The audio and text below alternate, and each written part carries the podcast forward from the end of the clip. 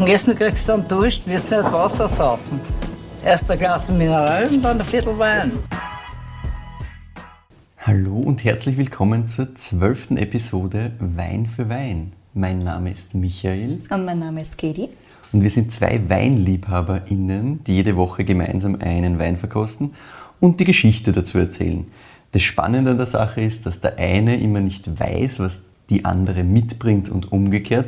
Das heißt, für den einen von uns ist es immer eine Blindverkostung und liebe Katie, weißt du noch, welchen Wein ich dir das letzte Mal mitgebracht habe? Ja, weiß ich noch. Das war der Pinot Noir Selektion P 2018 von Paul Ax. Und das war eine Empfehlung von unserem Hörer Harald. Danke nochmal, Harald. Ganz genau, so war es. Danke, lieber Harald. Und eine Sache müssen wir nachreichen zu diesem Wein. Und zwar haben wir klassischerweise wieder mal vergessen zu sagen, wo er her ist und was er kostet. Und zwar habe ich den äh, Pinot Noir von Paul Ax bei Kate Con gekauft, online für 36 Euro die Flasche.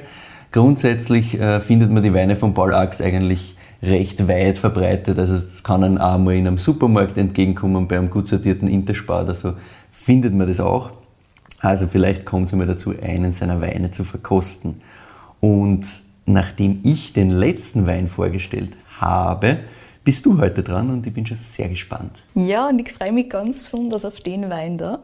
Ähm, ja, Michael, du hast ihn vor dir stehen. Richtig, ich habe ihn vor mir stehen. Und bevor ich irgendwas zur Optik sage, mhm. muss ich was zum Aroma sagen, weil er steht jetzt so äh, rund 30 cm von mir entfernt. Mhm, ich habe ihn gerade eingeschenkt. Du hast ihn eingeschenkt und ich rieche bis daher alles Mögliche schon. Also super, super spannend, aber beginnen wir mit der Optik.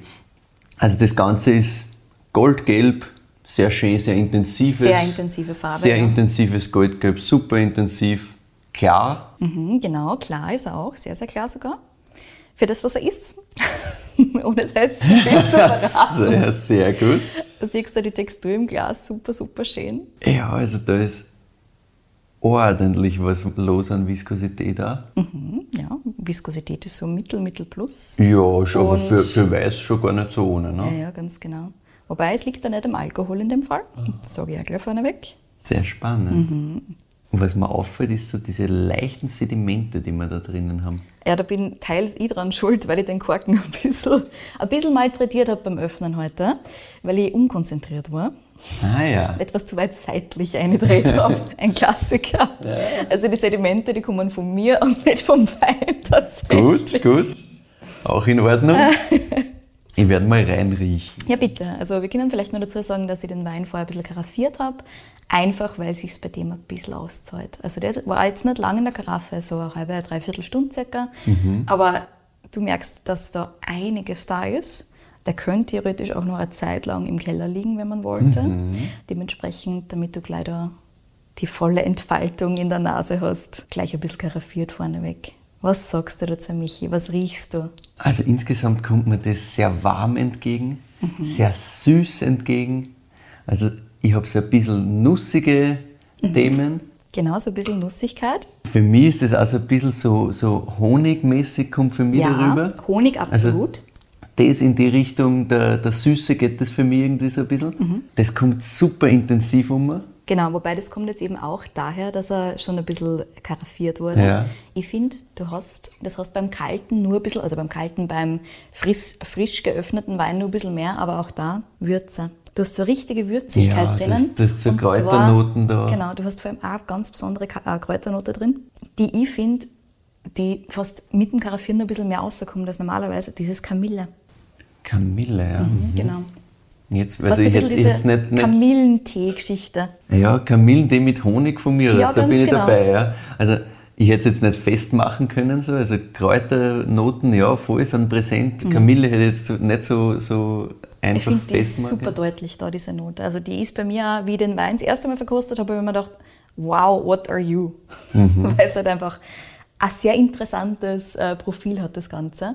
Und wie du schon gesagt hast, diese Honignote ist äh, sortentypisch tatsächlich. Ähm, diese Kamillennote oder diese Teenoten, diese Kräuternoten, bei der Art von Ausbau auch. Mhm. Ich gebe da immer so kleine Hints. Ja, ja. du hast also ein bisschen, ein bisschen so gelbe Steinfrucht drinnen. Ja, also ein bisschen eine Frucht kommt drunter irgendwie so ein bisschen durch, aber Ich finde, das ist nicht der Hauptfokus dieses Nein, absolut Da ist nicht. diese, wie schon gesagt, dieses Kamillentee, kräuterartige, viel stärker. Ich finde so ein bisschen was, was Zitrusartiges oder irgendwas, irgendeine Zestenform. Ja, ich finde, es, es kommt so ein leichtes, das, das so ein bisschen kitzelt, kommt so durch. Genau. Ja. Aber ich finde auch, die, die Fruchtnote ist nicht das Erste, was Nein, der erste Eindruck nicht. ist überhaupt nicht die Fruchtnote, sondern es sind eben diese Kräutersachen, dieses so ein bisschen sommerlich warme, Mhm. dieses Honigthema, das für mich da jetzt sehr präsent, Genau. war zu Beginn. Also man hört schon ein bisschen raus, er ist relativ komplex in der Nase Ja. tatsächlich. Sehr, sehr, sehr Also spannend. geht viel los und mit jedem, mit jedem Reinriechen kommen dann noch Sachen dazu. Absolut. Du riechst vielleicht auch, dass er ein bisschen einen Schalenkontakt gehabt hat. Ja. Wobei er jetzt keine, keine ganz arge Natural-Note drüber liegen hat, wie so manche, also keinen klassischen Stinker drüber liegen hat, wie so manche anderen Weine. Das ganz gerne mal haben. Wobei, das hat er ganz am Anfang, wenn man ganz frisch aufmacht. Und ich finde, das nimmt fast ein bisschen was von der ganzen restlichen Aromatik weg. Deswegen ist er jetzt eben karaffiert worden eine Zeit lang. Weil dann ist dieser, dieser klassische Stinker vorneweg gleich mal Ja. gelöst. Nein, das ist, das ist mittlerweile schon sehr elegant. Ja, da ist schon viel los, das ist schon insgesamt opulent, finde ich, im Aroma. Da sind so viele Sachen da, die das schon ordentlich kommen lassen. Absolut. Aber Dann, mega schön. geil, super geil. Dann nehmen wir mal einen Schluck, Michi. Schauen wir mal, was los ist. Wow, das ist geil. so ist es. Also du hast einmal sofort den Mund komplett voll. Mhm, so ist es, genau. Du hast diese, diese Kräuternoten gingen bei mir komplett gleich weiter. Mhm, Auch dieses Honig, diese leichte Süße ist da für mich wieder. Genau, wobei er nicht süß ist Nein, per se. absolut es ist nicht. nur die Aromatik. Aber das genau. ist so spannend bei diesem Ding. Aber das kommt so, also es verteilt sich sofort überall. Also, Genau. aber trotzdem, die Säure ist auch da. Also Säure die, ist sehr präsent bei die, dem Wein. die, die ist wirklich, wirklich schön da, Mhm. die spürst voll. Aber nicht so, dass sie halt so irgendwie komplett in your face ist, sondern das geht sich schon aus. er ist einfach wunderbar gemacht. Ja. Also es, man merkt eindeutig, Säure ist sehr präsent, Säure gibt dem Ganzen auch eine wunderbare Struktur, aber gleichzeitig, wie du gerade gesagt hast, du hast gleich mal den Mund voll, das hat einfach einen ganz, ganz, ganz tollen Schmelz, äh, eine tolle Viskosität. Du hast im Prinzip am Gaumen gleich mal ja, so richtig viel da. Wow. Er ist Das gleichzeitig frisch, geil. Er ist aber voll, warm. voll frisch. Und das ist so das spannend. Ist, das ist super deswegen- spannend. Ja, also Ja. Diese Kombination aus, im, im Aroma habe ich mir das noch ein bisschen schwerer vorgestellt. It is not. It is not. es kommt echt schön frisch daher. Es macht super Bock auf den nächsten Schluck. Also Ja. super animierend. Absolut. Die Säure ist da, das fährt. Geil. Ich habe mir fast gedacht, dass der dir auch mal taugen wird hier. Ja, Wie ich den das erste Mal probiert habe, ist es mir ganz genauso gegangen. Und das war wirklich ein bisschen ein Zufallsgriff tatsächlich, ähm, wie ich den das erste Mal getrunken habe. Da habe mir gedacht, okay, passt. So, du wirst ein Podcast-Wein, lieber Freund. Es geht Ja. gar nicht anders. na verstehe. Also so, so geht es mir ja auch das ein oder andere Mal, wie du dir vorstellen kannst. Und boah, du bist ein guter Podcast-Wein. Das ist Sehr gut. Mhm. Es gibt ja gar nicht so viele Flaschen davon, dass wir eigentlich ein bisschen am Maßen, dass wir den noch haben. So wie er ist. Tell me about it. Sehr, sehr gerne. Magst du einen Tipp abgeben zu Region? Ich meine, wir sind nach wie vor in Österreich unterwegs. Magst du einen Tipp abgeben zur Rebsorte oder sagst du einfach, ist geil, aber erzähl mir, was es ist? Ich finde es ja immer ganz spannend, ein bisschen zu raten, was es denn sein könnte.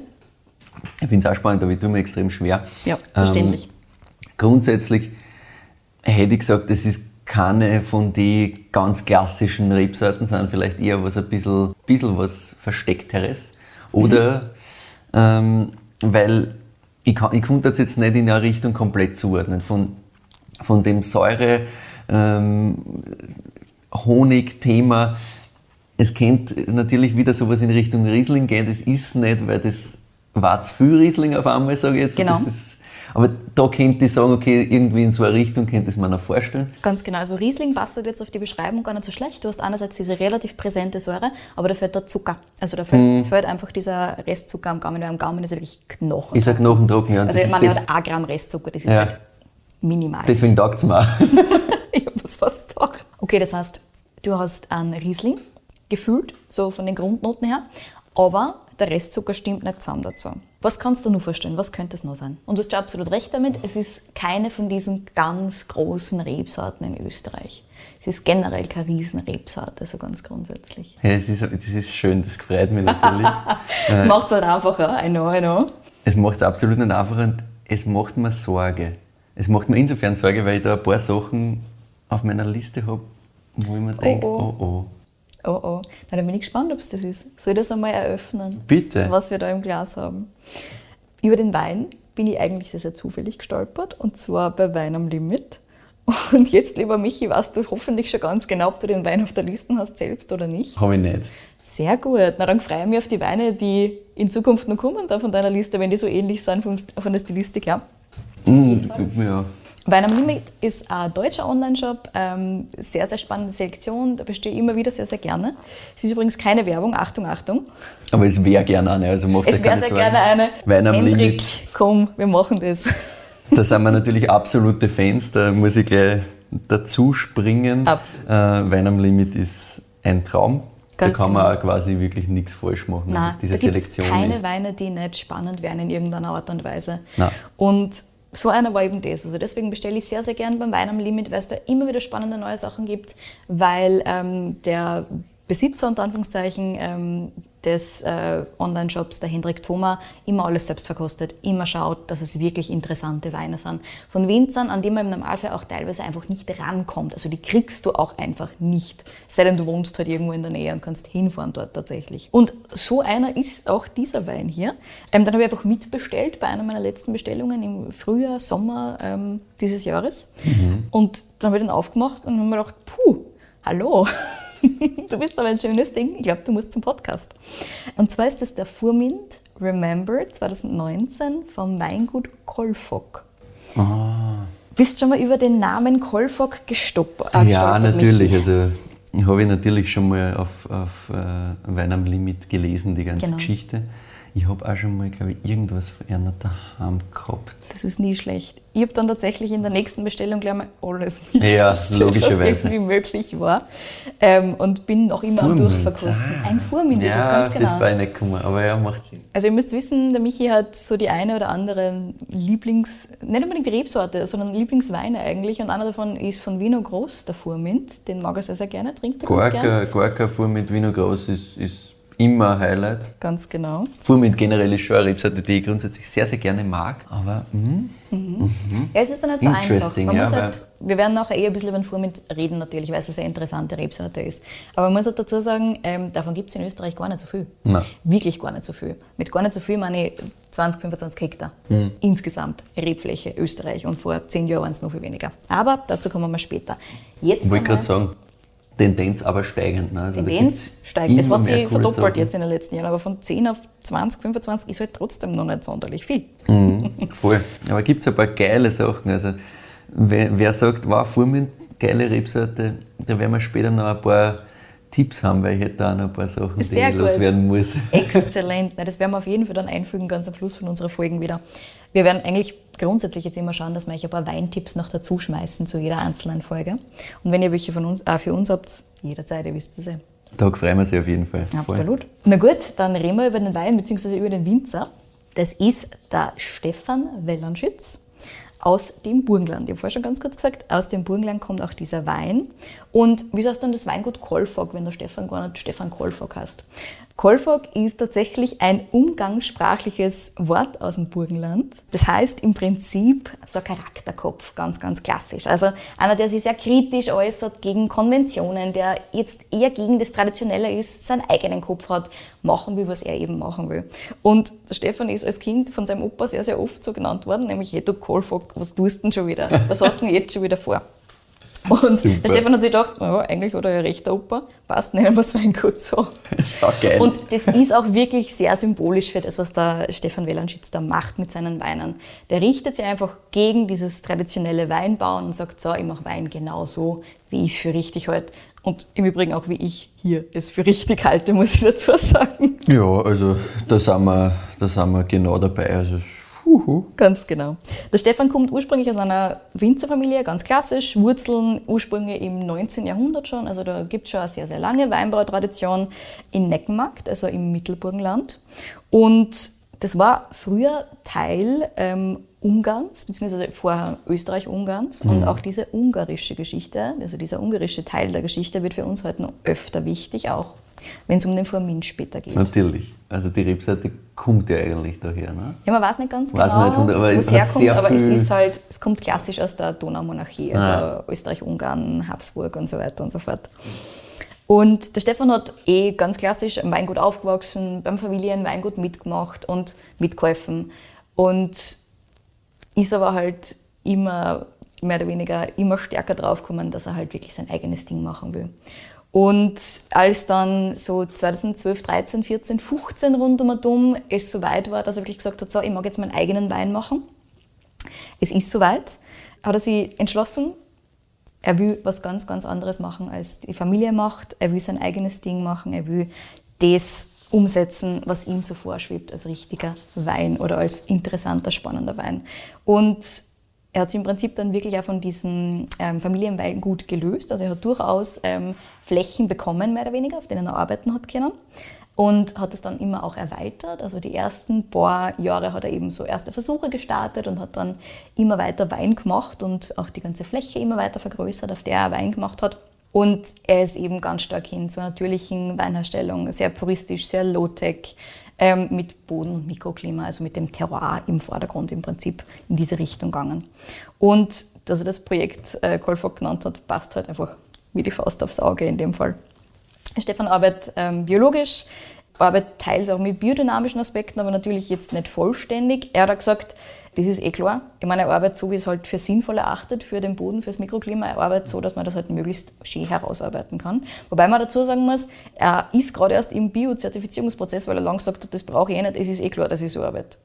Also was interessiert mich diese Zertifizierung? Ja. Ich meine, ich schaue eh, dass ich es ordentlich mache, also was soll denn das? Das klingt so, als würde dieser Name des Weinguts sehr gut passen. Ne? passt exzellent dazu, ganz genau.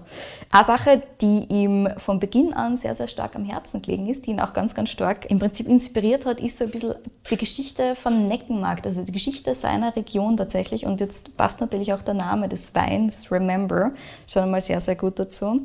Die zusätzlich zur Arbeitsweise natürlich kommt. Also einerseits hat er sie so ein bisschen abgespalten, weil er halt eine andere Arbeitsweise, eine andere Art des Weinmachens ähm, verfolgen wollte, aber andererseits war es ihm auch wirklich ein Anliegen, ähm, im Prinzip die, die Landschaft und die Rebflächen, die er da über gehabt hat, so ein bisschen mehr zu diesem ursprünglichen, zu dieser ursprünglichen Nutzung zurückzuführen. Und das war, und das habe ich selber nicht gewusst, zu einem großen Teil Weißwein. Es hat in Neckenmarkt, also in dieser Region im Mittelburgenland, sehr, sehr lang sehr viel Weißwein gegeben. Und jetzt, wenn man ans Mittelburgenland denkt, Michi, denkt man an welche Rebsorte? Naja, Blaufränkisch. Ganz genau, man denkt an Rotwein, man denkt an Blaufränkisch. Komplett, ja. Aber wir haben eine Überleitung eigentlich zur, zur letzten Folge Mhm. auch ein bisschen mit dem Paul Ax, der ja auch erzählt hat, dass sein Papa komplett auf Weißwein gegangen ist und dass das halt da viel stärker noch war. Also das, Genau. das darf halt grundsätzlich dann noch, noch viel, viel stärker in die, in die Generationen davor gewesen sein. Ja. Voll Absolut. spannend. Also Kann man sich heute überhaupt nicht mehr vorstellen. nicht. Jetzt aktuell, wie schon gesagt, wenn man ans Mittelburgenland denkt, dann denkt man A an einen Blaufränkisch und B an einen Rotwein, wenn es kein Blaufränkisch ist, sondern irgendwas anderes. Und das ist aber erst wirklich in den 80ern und 90ern entstanden tatsächlich. Also Voll es ist spannend. ganz, ganz viel ähm, mit diesem klassischen Boom der, der internationalen Rotweinstilistik. Also schwer, holzlastig, sehr kraftvoll. Dadurch ist diese Weißweinfläche, die eigentlich wunderbar klimatisch und bodentechnisch in, also nach Neckenmarkt gepasst hat, dann einfach ersetzt worden. Von internationalen Rotweinsorten, es ist blaufränkisch auch stärker angebaut worden. Es ist einfach extrem viel ausgerissen worden, beziehungsweise halt einfach ähm, umveredelt worden. Und bis in die 80er, 90er rein waren eben nur wirklich 50 Prozent der Rebfläche Weißweine. Und das ist halt schon super, super spannend. Ja, voll es war nicht überall so, in ganz, im ganzen Mittelburgenland, aber in Neckenmarkt im Speziellen war es wirklich so, dass man halt doch relativ stark auf Weißweinerzeugung gesetzt hat. Also es passt auch sehr, sehr gut. Wenn man sich ein bisschen anschauen, wie die Lage ist, wie der Boden dort ist, dann passt das sehr, sehr gut drauf. Neckenmarkt ist nämlich relativ spannend tatsächlich. Also ich habe mir für die Folge mit ähm, dem Franz Weninger so ein bisschen das Mittelburgenland angeschaut und auch so die Gegend rund um Horitz schon einmal um. Neckenmarkt jetzt nicht im Detail, aber da kommst du halt relativ stark auf diese ganzen Rotweingeschichten und da ist der Boden auch ein ganz anderer als in Neckenmarkt selbst tatsächlich, weil du in Neckenmarkt ähm, diese Ausläufer des Ödenburger Gebirges hast. Ah, ja. Und die bringen einen ganz anderen Boden rein, als du in diesen flacheren Gebieten des Mittelburgenlands und generell des Burgenlands hast. Und so hast du da teilweise erstens einmal relativ hohe Lagen. Du hast 300 bis 450 Meter über dem Meeresspiegel, was man jetzt dem Burgenland das, überhaupt nicht nein, zutrauen würde. Weil du sagst ja, Burgenland, das ist komplett flach, da gibt es ja, nichts. Ganz genau. Fertig. Ist aber nicht überall so, wie wir jetzt gelernt haben. Das Ödenburger Gebirge, ich meine, es ist jetzt vielleicht für österreichische Verhältnisse kein Gebirgegebirge, aber es liefert relativ spannende Hügel und nicht nur das, also nicht nur die Höhe, sondern auch der Boden selber ist sehr, sehr spannend. Und zwar hast du da teilweise Urgesteinböden auch drinnen. Also du hast nicht nur eben diese Höhe, du hast auch so Bodentypen ähm, wie zum Beispiel Orthogneis, Klimaschiefer mhm. und Quarz. Also der Stefan Wellenschitz sagt dazu, das ist im Prinzip ein Jackpot, was das bodentechnisch ja. angeht. Du hast ähm, diese sehr mineralischen Böden, auf denen du einfach wunderbar äh, Rebsorten äh, züchten kannst, auf denen du wunderbar Wein machen kannst, ähm, der einfach sehr viel vom Boden und vom Terroir mitnehmen mhm. kann, weil einfach sehr viel da ist, was der Boden zu geben hat an Mineralität und so weiter und so fort. Ja, das ist super, super spannend. Die wichtigsten Lagen im Neckenmarkt gibt es übrigens auch schon seit nicht 100 Jahren, nicht 200 Jahren, sondern seit dem Mittelalter. Ähm, und das sind lauter ah. Südhänge gewesen damals, weil das Mittelalter auch so ein bisschen kühler war und man halt ein bisschen mehr, ähm, mehr Sonne braucht. Ja, okay. Ganz genau. Deswegen diese Südlagen. Und dieser Wein kommt übrigens auch von einem reinen Südhang, mhm. was ganz interessant ist. Ja. Ähm, dafür, dass er halt so elegant ist, trotz allem. Ja. Nicht wuchtig, nicht irgendwie ganz, ganz wild. Ähm, Neckenmarkt ist auch in den Geschichtsbüchern ähm, relativ stark vertreten als sehr, sehr wichtiger Weinbauort. Es gibt sogar, es hat einmal einen, einen Neckenmarkter Ausbruch gegeben, der anscheinend oh, so um 1910 bis 1912, 13, 14 anscheinend sehr famous war. Also ähnlich wie der Rusterausbruch, wo wir ja wissen, das ist ein Süßwein, der wird hergestellt, indem Trauben mit Edelfäule, also mit Botrytis geerntet werden und das ist dann wirklich ein süßer Wein, das heißt, er hat auch einen relativ hohen Restzuckergehalt, ist eine ganz äh, spezielle Stilistik und die gibt es in Österreich nur an ganz, ganz speziellen Orten rund um den äh, Neusiedlersee. Rust ist zum Beispiel so ein Klassiker, da genau, gibt es auch den klassischen Rusterausbruch. Und anscheinend hat es das im Neckenmarkt eben auch gegeben zu dieser Zeit, obwohl wir jetzt topologisch relativ weit weg sind vom, ähm, vom Neusiedlersee. Also wir sind jetzt Spannend, nicht irgendwie ja. an den Ufern oder so in Richtung, sondern doch ein Stückchen davon weg. Ja, also diese klassischen Südhänge gibt es eben schon seit dem Mittelalter. Das heißt, wir haben da sehr, sehr, sehr alte Lagen. Und diese ganzen Flachlagen, die wir eigentlich so ganz klassisch mit dem äh, Burgenland in Verbindung bringen, mhm. die es auch in Neckenmarkt gibt im Übrigen. Also es gibt nicht nur diese Hügellagen, sondern es gibt auch Flachlagen. Die gibt es erst seit der industriellen Revolution. Wir können uns jetzt alle denken, wieso? Mhm. Ganz einfach, maschinelle Bearbeitung macht das Ganze einfacher. Dadurch wird das Ganze leichter, wenn man einen flachen Untergrund hat. Mhm, man kann mit Maschinen arbeiten. Man hat dadurch einen viel höheren Ertrag und dadurch sind diese alten Südhänge, die eigentlich qualitätstechnisch viel, viel spannender sind natürlich als diese Flachlagen auf dem weniger interessanten Boden, komplett in Vergessenheit geraten. In den Flachlagen hast du viel mehr diesen klassischen mittelschweren Lehmboden, den du viel mehr findest ja. im Mittelburgenland. Du hast nicht mehr diese interessanten mineralischen Bodengegebenheiten. Und ganz interessant ist, dass diese ähm, Südhänge dann einfach mehr oder weniger verscherbelt wurden an die armen Leute. Und es gibt sogar einen Spruch dazu in Neckenmarkt. Und zwar ist das zum Beispiel der Bodigraben, der jetzt wieder sehr gefragte Lage ist. Das ist so ein klassischer Südhang, der ja. schon seit dem Mittelalter besteht. Und der Spruch ist, am Bodigraben, da wo die armen Leute haben, am Weingarten haben. Mittlerweile ja. freuen sich die Leute, wenn sie am Boden graben. Ja, es ist halt spannend, wie sich das wieder ändert, wie man da wieder anders denkt. Ne? Das war Absolut. ja der Zeit, wo man einfach gesagt hat, okay, wie kann ich die maximale ja. Quantität rausholen, was kann ich alles machen, wie kann ich das möglichst einfach, möglichst schnell, möglichst viel machen. Ganz und genau. jetzt besinnt man sich halt ein bisschen wieder zurück und überlegt mehr, was, was ist das eigentlich für ein Untergrund, wo man da arbeitet. Was macht den Wein interessanter? Was gibt dem Wein mehr mit genau. an interessanten Eigenschaften? Und das ist einfach ganz eindeutig ähm, diese klassischen Hügellagen, die es da im Neckenmarkt gibt. Es gibt übrigens neben den mineralischen Böden auch Muschelkalk. Auch oh. das sehr interessant, sehr spannend. Ja. Das verbindet man normalerweise eher mit der Südsteiermark, Südsteiermark ja, als mit genau. irgendwas anderem. Aber ja, auch da oben gibt es Muschelkalk. Und der Stefan macht auch einen sehr, sehr, sehr geilen Weißburgunder auf diesen Muschelkalk. Ah, das kann ich mir vorstellen. Gleich einmal Tipp, vorneweg, super geil. Und es gibt auch vulkanischen Ton im Übrigen. Oh. Ähm, ja, und auch dieser, ich meine, deswegen der Boden-Jackpot, ne? Ja, ähm, und der vulkanische Ton, auf den macht er ähm, super, super, super geilen grüne Veltliner mit alten Reben. Also das ist so einer von den wenigen Weingärten, die nicht ausgerissen worden sind, mhm. wo die Reben halt wirklich 40, 50, 60 Jahre alt sind. Und dieser vulkanische Ton, der kommt tatsächlich von einem erloschenen Vulkan, der in der Gegend war, dem Pauliberg. Did you know? I did not.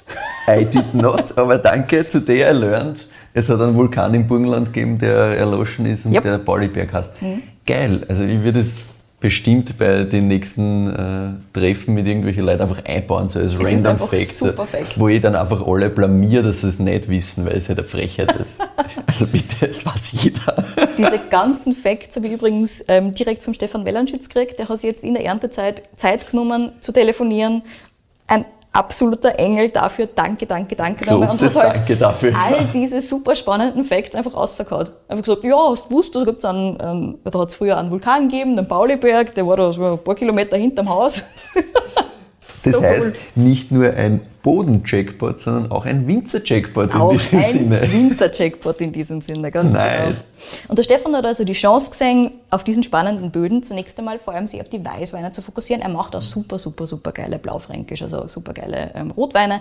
Aber sein Fokus gerade am Anfang, zum Start, war eben diese, diese Weißweine wieder zurückzuholen im Prinzip. Und hat sie ganz am Anfang halt diese ähm, noch bestehenden Weingärten geholt, die es noch gegeben hat, also so diese Resteln an alten Welschriesling, gibt es übrigens auch einen sehr geilen, Nolens Wohlens heißt, da holt euch den, ähm, den Grüne Veltliner, ähm, den Weißen Burgunder, diese alten Anlagen, die noch blieben sind, die hat er sich sofort unter den, unter den Nagel gerissen und gesagt, so, aus denen mache ich jetzt einmal einen spannenden Wein, die wirklich unverwechselbar sind und halt diese Herkunft, diesen Boden, dieses Terroir wirklich zeigen. Und wie schon gesagt, mittlerweile hat er alle Weißweingärten der Familie übernommen und hat auch aus der Gegend, also immer wieder hören ja Winzer auf und dann schaut er natürlich, okay, gibt es irgendwelche spannenden Geschichten, die er vielleicht ähm, zu seinem Portfolio Anlagen hinzufügen kann und das hat er gemacht und mittlerweile sind wir so bei circa sieben Hektar sogar. Und wie schon gesagt, mittlerweile nicht mehr nur Weißwein, sondern eben auch ein bisschen Rotwein und nicht nur ein bisschen, sondern schon auch Rotwein mit dabei, aber auch mit der gleichen Prämisse, nämlich der muss den Boden sagen, der muss das Terroir herzagen, das muss kein schweres Drum sein, sondern Ja. das sollte einfach ja, elegant, spannend, würzig, ja, einfach cool sein. Und ich habe auch schon den einen oder anderen von ihm probiert und die sind einfach ja, super, super geil. Ja, also äh, nachdem glaube ich das einfach aufs Wort, weil wer sowas machen kann, äh, der weiß grundsätzlich, was er Mhm. tut. Und das, der hat einen Ansatz, der mir sehr gut gefällt. Allein wenn ich das Ding jetzt koste und trinke, das macht einfach Spaß Total. und ist super, super spannend. Das ist schon ein komplexer Wein, das ist schon, Mhm. da brauchst du schon Zeit dafür, da musst du dich schon konzentrieren. Das ist nichts, was ich jetzt da, ähm, gemütlich einmal am Abend trinke, weil äh, es ist halt gerade schön draußen und jetzt machen wir irgendeine Flaschen auf. sondern Da möchte ich mir schon die Zeit nehmen, weil. Ja. das macht halt super, super viel Spaß. Aber ist was, wo ich mir einfach ein bisschen eintigen will. Ja, absolut. Es ist ein richtiger Wein, über den man ein bisschen reden kann, wie du hörst. Ja, definitiv. ja. Und reden kann man auch sehr, sehr gut. Na, Nein, Nein, Nein kann man nicht. give me, give me. Ich schneide das sicher nicht aus. Sehr gut. Expertenwissen und so. Here Expert. Spannend ist übrigens auch der Vermint als Rebsorte an sich. Und nachdem wir den bis jetzt noch nie gehabt haben im Podcast, haben wir natürlich gedacht, so, ein kleiner Vermint-Exkurs ist angebracht. Wunderbar. Auch weil es halt sehr, sehr stark verwoben ist mit dem Winzer und mit der Geschichte des Winzers und so weiter und so fort. Und ja, wie wir vorher schon ganz kurz diskutiert haben, der Vermint ist eine sehr spannende, aber sehr selten gewordene Rebsorte. Ähm, gerade in Österreich sehr, sehr selten geworden. Also es gibt aktuell, ich glaube, es sind 0,15 Prozent der gesamten Anbaufläche, die jetzt mit Vermint angebaut sind, also mit Vermint bepflanzt sind. Das sind halt so um die 20 Hektar rund um und um. Tendenz zwar steigend, aber halt steigend langsam. Und das hat mehrere Gründe, auf die wir gleich zu sprechen kommen, wieso Vermint jetzt nicht unbedingt den Riesenhype und den Riesenboom erfahren wird und kann, weil der einfach super, super, super anspruchsvoll ist. Ähm, im Anbau. Grundsätzlich gibt es den meisten Vermint in Ungarn, da heißt der Tokaja, ist in der Region, ja, Tokaj, Tokaj. ganz genau. Kennt man Ähm, also vom Hörensagen. angepflanzt, genau, der Tokai oder der Tokaja Wein ähm, ist ein Süßwein im Normalfall, also es wird kaum trocken ausgebaut tatsächlich, das heißt es gibt sehr, sehr wenig trocken ausgebauten Vermint grundsätzlich, weil eben die Hauptanbaufläche da in Ungarn großteils für Süßwein dient. Voll. Und es macht auch relativ viel Sinn, weil einerseits diese Aromatik sehr gut für Süßwein passt, diese Honigaromatik, die sowieso auch beim trockenen Wein gegeben ist, plus diese Säurestruktur, die einen Süßwein sehr, sehr gut stützen kann. Also das ist schon sehr, sehr super. Plus die Rebsorte an sich ist sehr, sehr gut gemacht für Botrytis-Befall. Das ist dieser einzige ähm, Pilzbefall, den man tatsächlich haben möchte. Natürlich nicht immer, aber bei ausgewählten Weinen und bei ausgewählten Ausbaumöglichkeiten möchte man gerne Botrytis haben. Ähm, die heißt auch Edelfäule Und dieser Pilzbefall führt dazu, dass der Wein eine ganz besondere Aromatik entwickelt, die tatsächlich in dem Fall auch gewollt ist. Also es gibt auch ähm, Pilzkrankheiten, die man eindeutig nicht will, klassisch Mehltau, echter und falscher. Und auch für die ist der Wein im Übrigen, also die Rebsorte im Übrigen sehr, sehr anfällig. Mhm.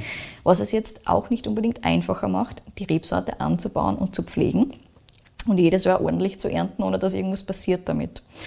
Das Problem ist noch dazu, dass die Rebsorte sowohl sehr, sehr früh austreibt. Das mhm. heißt, du hast Probleme mit Spätfrösten. Ja.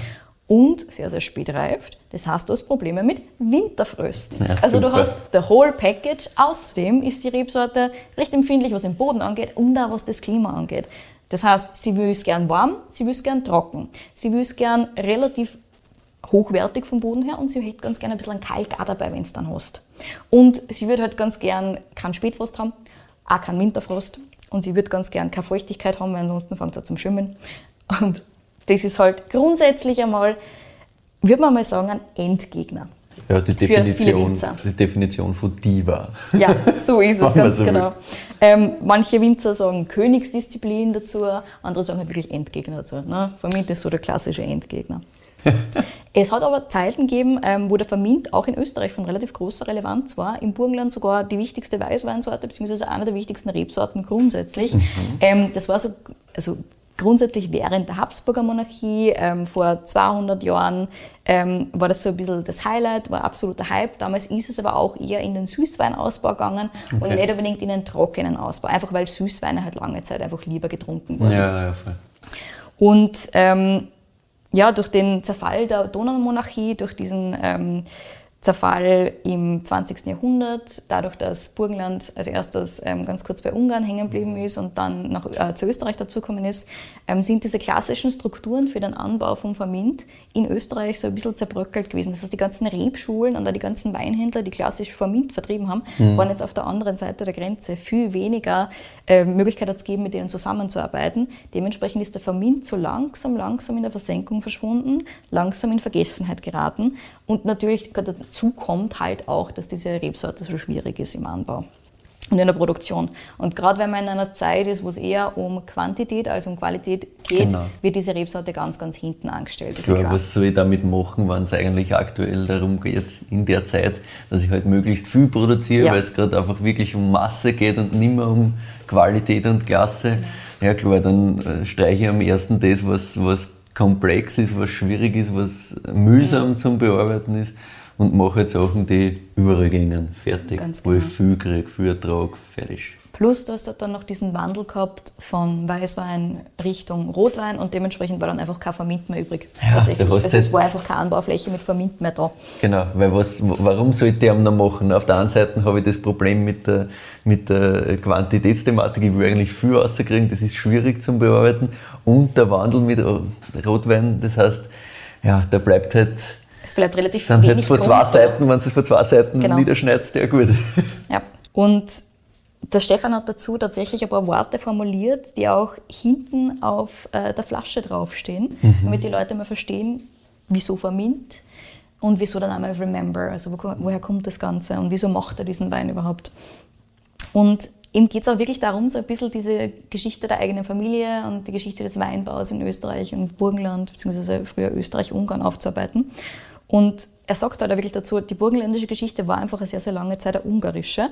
Und der Vermint wurde wirklich über Jahrhunderte hinweg als Königssorte angebaut. Ne? Also so beste Qualität und Top-Weine und ist wirklich dafür gestanden. Mhm. Und ist durch diesen Wandel der Zeit eben in Vergessenheit geraten. Und auf der Suche nach den Wurzeln ähm, seiner Identität, beziehungsweise auch der burgenländischen Identität, ähm, ist es eben, eben ein besonderes Anliegen, diese alte, ehrwürdige Sorte, seine Worte, wieder zu kultivieren und die lange Geschichte und Tradition des Vermints im Burgenland wieder aufleben zu lassen. Das ist so sein Ansatz dazu. Und jetzt weißt du natürlich auch, wieso der Vermint Remember hast. Ja, macht, macht Sinn. Sinn. Ganz genau. Schön. Finde ich ja grundsätzlich wieder einen sehr, sehr sympathischen, sehr schönen Ansatz, weil solche Leute braucht es halt, die so idealistisch an Sachen rangehen, weil sie das halt wirklich machen, weil sie es mhm. wollen, weil sie, weil sie wirklich was da rausholen wollen und ja. nicht einfach nur, weil sie etwas verkaufen wollen man schmeckt es halt dann schlussendlich auch, wenn man so will. Also. Mhm. Und jetzt habe ich vorher erzählt, es war halt nicht wirklich ein Vermint übrig da. Ähm, wie kommen wir dann dazu, dass wir jetzt ein Vermint trinken? Wie kann denn das sein? Ganz einfach, der Stefan hat gesagt, so, er will Vermint machen. Wie machen wir das Ganze? Er hat einen hochgelegenen Südhang sie ausgesucht, ähm, mit circa 40 Jahre alten gemischten Reben, also so ein Mhm. klassischer alter gemischter Weingarten, wo man gar nicht mehr weiß, was für Was das Rebsorten alles drin ja, sind, ja. und hat den umveredelt Hm. auf Vermint. Und er hat gesagt, ich habe dann gefragt, naja, funktioniert das? Kann man das einfach so machen? das so, How does ja? it work? Und er so, oh, das war eigentlich überhaupt kein Problem. Weil der Vermint, der ist eh relativ stark wüchsig, der will eh was tun. Okay. Und diese Stresssituation der Umveredelung, die hat ihm eigentlich eh relativ gut da. Also die Lage ist auch für die Rebsorten recht cool, hat wunderbar geklappt. Und ich so, not bad. Not bad, ja. Also, mhm.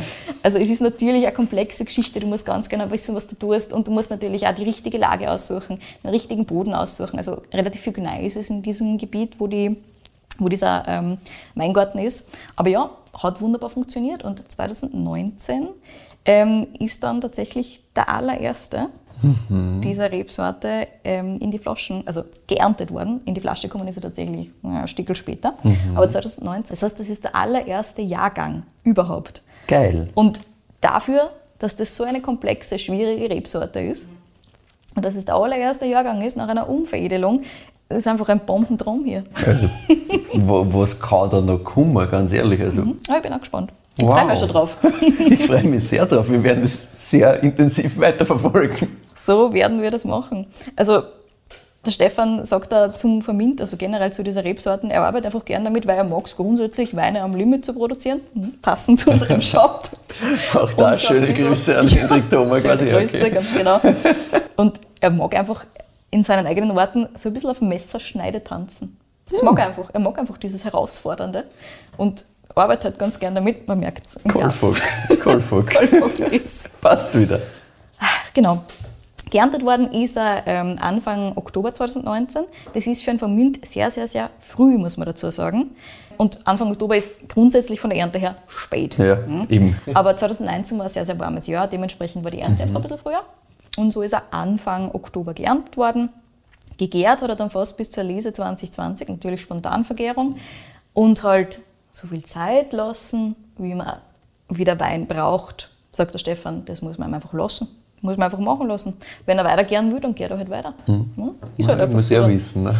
Ganz genau, muss der Wein wissen. Ähm, es gibt insgesamt nur zweimal 250 Liter Eichenholzfässer. Das ist nicht viel. ist Dementsprechend gibt es halt so 650 äh, Flaschen Wein plus minus. Das ist wirklich, wirklich nicht viel. Und der Hendrik Thoma hat dann halt gekostet und hat gesagt, oh, brauche ich. Mhm. Ja, verständlicherweise. Das heißt, es gibt diesen Wein auch wirklich nur ähm, beim Hendrik Thoma zu kaufen. Und bei irgendeinem Händler in der Schweiz gibt es da, glaube ich, auch noch, aber da Okay. gibt es auch nicht mehr viel Flaschen. Und es wird auch in Zukunft jetzt nicht so viel mehr geben. Also 2020 war ähnlich. Das ist auch so ein 500 Liter Eichenfass oder sowas in Richtung gewesen. Und ähm, man muss ja dazu sagen, der Stefan ähm, Belanschitz baut generell alle seine Weine immer in Eichenholzfässern aus. Aber du merkst hier, da steht das Holzaromatik überhaupt nicht im Fokus, sondern es geht nur darum, wie der Wein im Holzfass arbeitet. Und das ist dem Stefan einfach am liebsten.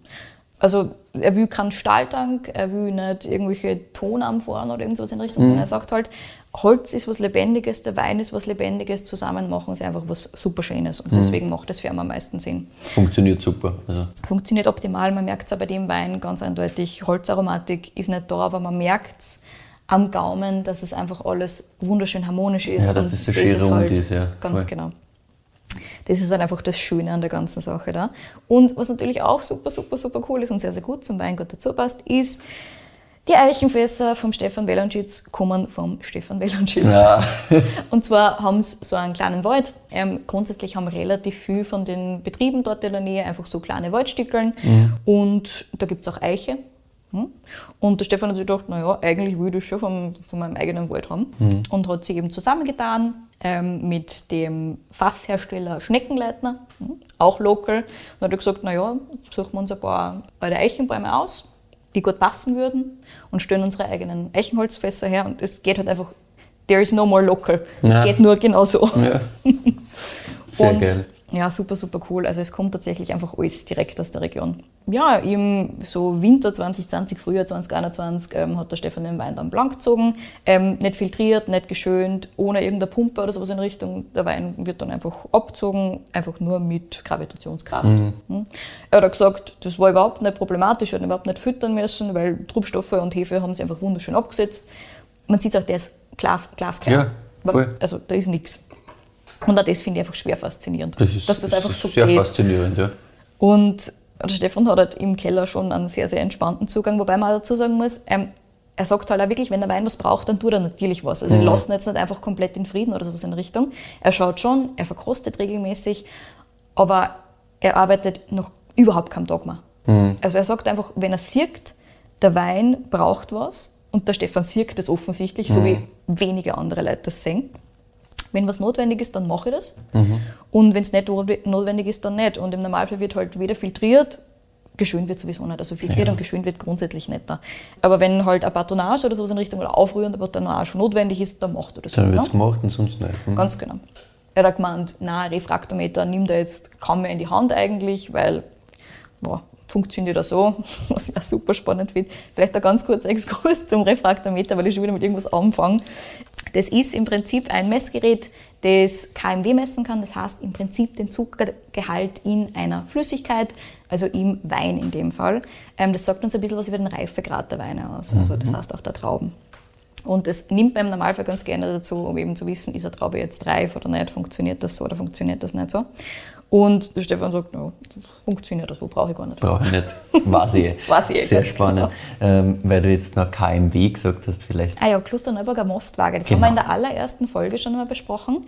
Ähm, das sagt im Prinzip auch aus, wie viel Zucker tatsächlich im Wein drinnen ist. Das sagt uns auch dann später, okay, wie viel Alkohol kann denn draus werden. Genau. Und es ist, in Deutschland sagt man dazu Öchsle, das ist wieder ein anderes Maßgrad. Natürlich müssen wir unterschiedliche Sachen haben, weil wieso einfach nicht so kompliziert sonst geht. das ja alles irgendwie. Genau. Und Gleich. KMW, also Grad KMW ist so ein bisschen auch Qualitätsmerkmal bis zu einem gewissen Grad und sagt uns halt aus, äh, wie, viel, also wie reif ist eine Traube bei der Lese und äh, wie viel Zuckergehalt hat sie und so weiter und so fort. Also im Prinzip sagt sie so ein bisschen was über die Reife aus und wann geerntet werden kann oder genau. ob noch nicht geerntet werden kann. Stefan sagt da, ich fühle jetzt eigentlich die Weine im Normalfall ab, wenn ich das Gefühl habe, das passt so. Und erst danach schauen wir die Werte an, weil ansonsten werde ich deppert. Mhm. Und auch das, du musst aber so viel, so viel Grundvertrauen ja, haben. So viel, aber er weiß halt so einfach, dass Gefühl, es geht. Auch, dass ja, sagst, genau, er kannst das überhaupt dass machen. Ja. Dass das Gespür hat im Prinzip. Es ist echt cool, und weil ich denke mir, wenn du das hast, ist sicherlich so gescheiter. Ja. Weil wenn du das Gefühl eh hast und du schaust dann nur und lässt dich dann irgendwie verunsichern. Ja, ganz genau, das hat er auch gesagt. Bevor mhm. er jetzt anfängt, irgendwie was immer dumm zu tun, macht das lieber einfach so. Und natürlich wird das nicht bei allen Weinen gehen, aber einfach bei vielen macht er das mhm. genauso. Und er sagt da, seine Weine werden im Prinzip gewonnen, nicht gemacht. Er gewinnt seine Weine. Er macht sie nicht. Sehr schön, sehr schön. Also, da muss man schon dazu sagen, also das ist auch von dem ganzen Wording her mhm. schon man merkt, der hat sich was überlegt bei der ganzen Sache. 100 Prozent. Also da geht sehr viel Gedanken gut rein und genau. er macht da extrem viel Research, er schaut sich extrem viel an. Also der liest da die Geschichtsbücher, der schaut sich ganz genau an, ähm, was sagt der Geologe dazu und so weiter. Also ansonsten weißt du ja nicht, ob da jetzt irgendwo irgendwann einmal irgendein Vulkan gewesen ist. Ja, klar. Also das musst du da, das ist einfach wirklich nachforschen, schauen, wie war das früher und gleichzeitig sie weiterentwickeln und das ist einfach so ein schöner Zugang. Und Zukünftig ähm, wird es auch weiterhin Formint geben. Also wie schon gesagt, äh, 2020 ist gelesen, 2021 wird bald gelesen. Ähm, wieder in ungefähr dieser Größenordnung, wobei er gerade dieses Jahr wieder einen neuen Formint ausgesetzt hat, auf einer neuen Lage, und zwar frisch ausgesetzt, nicht unveredelt ah. in dem Fall. Mhm. Also das heißt, Formint ist für ihn schon so ein bisschen ein Weg in die Zukunft, auch weil das eine Rebsorte ist, die dem Klimawandel relativ gut trotzen kann, sagt Also er sagt, er wird gar nicht so viel auf Piwi oder sowas in die Richtung setzen, sondern für ihn geht es eher darum zu schauen, was haben wir aktuell da und mit was kann er denn weiterarbeiten. Und das ist für ihn einerseits Vermint, andererseits Welschriesling zum Beispiel auch. Hm, Weil es säurebeständige Rebsorten ja. sind, ja. Ähm, die eben auch in Zukunft einfach sehr spannende, elegante wärmer Weine wird das, das. Ja. Ganz genau. Äh, weil du noch Piwi gesagt hast, vielleicht sollte man das auch noch mal ganz kurz ganz genau, auflösen, weil falls der eine oder die eine ähm, nicht weiß, was das genau ist. Mhm. Piwi sind pilzwiderstandsfähige Rebsorten. Es liegt tatsächlich im Namen. Das sind im Normalfall Neuzüchtungen, Kreuzungen aus bereits bestehenden Rebsorten, die grundsätzlich schon ein bisschen resistenter sind gegen gewisse Pilzkrankheiten und die man dann eben einsetzt, um gerade in Regionen, wo es schwieriger wird, zunehmend schwieriger, auch mit ähm, dem Klimawandel, äh, da Pilzkrankheiten vorzubeugen, um dem ein bisschen was entgegensetzen zu können. Also da gibt es einige verschiedene, weg von den Piwis sagt er, oder halt, man muss nicht unbedingt auf irgendwas extra neu gezüchtetes auf Biegen und Brechen neu gezüchtetes setzen, ähm, sondern es gibt ja ohnehin Rebsorten, ähm, die das besser können, mhm, dem Klimawandel in Zukunft zu trotzen. Und er hat es ja gleich mal im Doppelstock, Doppelstockbepflanzung ausgesetzt, das Ganze. Ähm, das heißt, es werden immer zwei Reben im Prinzip direkt nebeneinander mhm. gepflanzt, was auch wieder für natürlichen Wettbewerb sorgt dadurch kämpfen. ganz genau ein bisschen kämpfen, was dem Formint, der so starkwüchsig ist, auch sehr, sehr gut tut. Jetzt hat es ein bisschen Wuchsprobleme gegeben wegen der Trockenheit. Das war relativ mhm. schwierig, aber er hat gesagt, alles in allem hat das schon ganz gut funktioniert. Das dauert jetzt natürlich eine Zeit, bis da wieder Na, was klar. daraus entstehen kann. Aber er arbeitet auch weiter in eine sehr interessante Richtung und ich bin mir sicher, da kommen noch so viele coole Sachen. Und es gibt da jetzt schon super, super coole Sachen vom Stefan. Wie versprochen kommen jetzt ein paar von unseren Tipps noch hinten dran. Meine Empfehlung ist einerseits natürlich diese Formintia, aber es gibt eben auch die ganzen anderen ähm, Weißweinsorten, über die wir vorher gesprochen haben.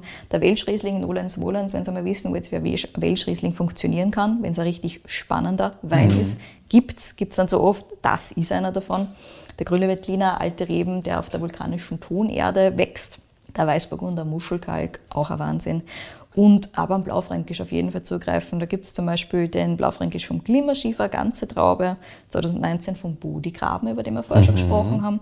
Auch der super, super, super fein. Und den Vermint, wie schon gesagt, findet ihr bei Wein am Limit, so wie viele andere von den Weinen, die ich eben gerade erwähnt habe. Der Vermint selber ist jetzt nicht unbedingt auf der günstigen Seite, kostet 44 Euro, ist aber durchaus gerechtfertigt, einfach durch A, die Qualität, B, es gibt nicht so viel davon und C, habt ihr gehört, wie kompliziert der Vermint zu machen ist. Und Puh. die fuck ist das geil. Ja.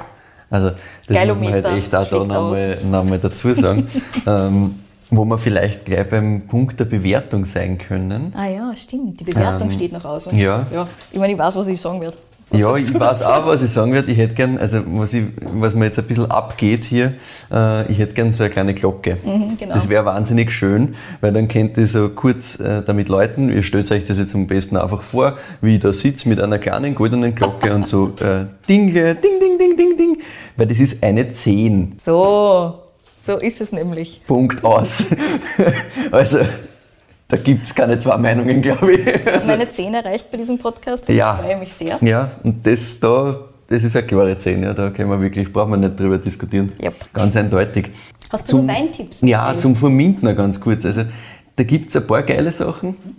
Ähm, einen Vermint, den ich auch sehr, sehr gerne mag, ist vom Weingut Rose Schuster, vom Hannes Schuster. Ja, super. Äh, der Vermint, der ist auch super, super geil. Mhm. Alles, was man da in die Richtung findet, immer mal ausprobieren. Dann gibt es noch von Michi Wenzel ein Formint. Genau. Auch ein mega geiles der Ding. Der hat sich ja wirklich darauf konzentriert, der Michael Wenzel. Ja. Der hat auch gesagt, ich will Vermint wieder zurück ins Mittelburgenland bringen. Es kann nicht sein, dass es den nicht mehr gibt. Ja, voll. Also da, da kommen ein paar spannende Sachen, mhm. das, das gilt es auf jeden Fall zu beobachten. Und wer jetzt sagt, okay, Vermint ist was, habe ich schon mal gehört oder habe ich vielleicht überhaupt noch nicht gehört und noch nie probiert, probiert es das. Das sind wirklich mega spannende Weine, vor allem wenn man es eben auch trocken will, obwohl man den eben auch in Tokai und Co. süß mhm. ausbauen kann. Also extrem geil. Yes. Ja, ich hätte gesagt, damit sind wir am Ende der heutigen Folge angelangt, yes. oder? Ähm, dann schließen wir damit, dass wir uns sehr, sehr über Feedback freuen und natürlich auch über Weinvorschläge. Jetzt haben wir ja doch schon einige auch eingebaut gehabt. Wir freuen uns extrem, weil das macht es natürlich nochmal viel, viel spannender, wenn das nochmal von außen reinkommt. Total. Schickt uns die gern entweder an katie.weinfürwein.at oder an michael.weinfürwein.at. Da ist ganz wichtig, schickt uns das bitte nicht beiden oder nicht irgendwie über Instagram oder sonst was, ähm, weil dann sehen wir es beide und dann ist es nicht mehr so spannend, weil das Leibende ist ja, wenn wir da sitzen und absolut keinen Tau haben, was mhm. uns da jetzt da entgegenkommt. Was uns auch extrem hilft, ist, wenn ihr uns auf Spotify folgt oder auf Apple Podcasts. Auf Apple Podcasts kann man den Podcast auch bewerten. Auch das bringt sehr viel, weil dann kriegen wir nochmal mehr Reichweite, dann sehen uns mehr Leute, kriegen das ein paar mehr Leute vorgeschlagen. Und ja, wenn ihr sonst irgendwelche Sachen mit uns teilen wollt, wenn ihr mit uns reden wollt, meldet euch einfach.